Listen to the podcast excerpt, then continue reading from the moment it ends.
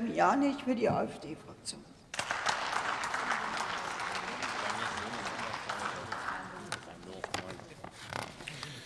Sehr geehrte Frau Präsidentin, meine sehr geehrten Damen und Herren! Hunderttausende Einsatzkräfte und Freiwillige setzen sich bei den Rettungsdiensten im Katastrophen- und Zivilschutz für unser Deutschland ein. Ohne diese vielen fleißigen Helfer würde jedes größere Zugunglück, jede Naturkatastrophe, jeder Waldbrand und leider auch jeder Terroranschlag ganz offensichtlich nur zu oft viele Menschenleben mehr kosten. Sie sind zur Stelle, wenn wir sie in unserem Land brauchen. Vielen Dank an die unzähligen Ehrenamtler im Dienste unseres Vaterlandes. Ein reines Weiter so ist allerdings für die Politik nicht ausreichend.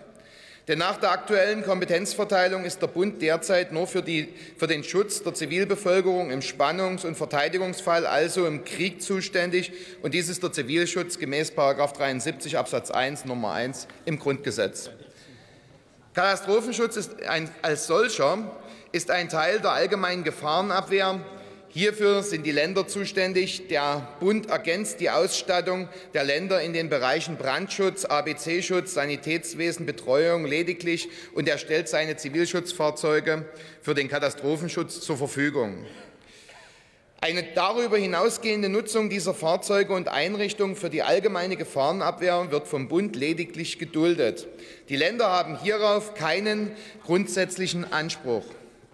Und deshalb ist es auch falsch, wenn die Union schreibt, dass jede Investition des Bundes in den Zivilschutz in jedem Fall einen Doppelnutzen habe.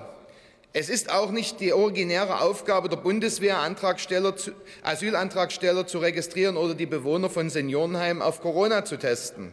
Es wären vielmehr auch in diesem konkreten Fall die unionsgeführten Länder nach wie vor in der Verantwortung, einen ausreichenden Katastrophenschutz aus eigener Kraft in den Ländern sicherzustellen.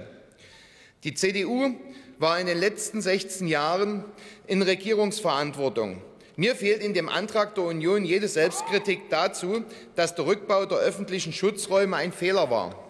Von 2007 bis 2019 wurden unter Merkel über 1000 derartige Schutzräume aus der Zivilschutzbindung entlassen. Inzwischen gibt es davon lediglich noch 599 Einrichtungen in den Händen von Ländern und, und Kommunen. Ihr Antrag klammert die Verantwortung der CDU hierfür vollkommen aus.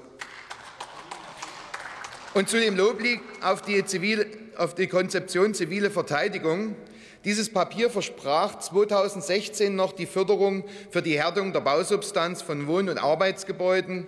In den letzten sechs Jahren hat auch die CDU-Regierung keine derartigen Förderungen gewährt. Die CDU hat, hatte für Hausbesitzer genauso wenig übrig wie derzeit die Ampelregierung. Ihr Antrag ist leider darum auch nur ein Schaufensterantrag von zwei dünnen Seiten. Wir hätten von Ihnen wesentlich mehr erwartet. Äh, aus diesem Grund können wir diesem Antrag auch leider nicht zustimmen. Vielen Dank.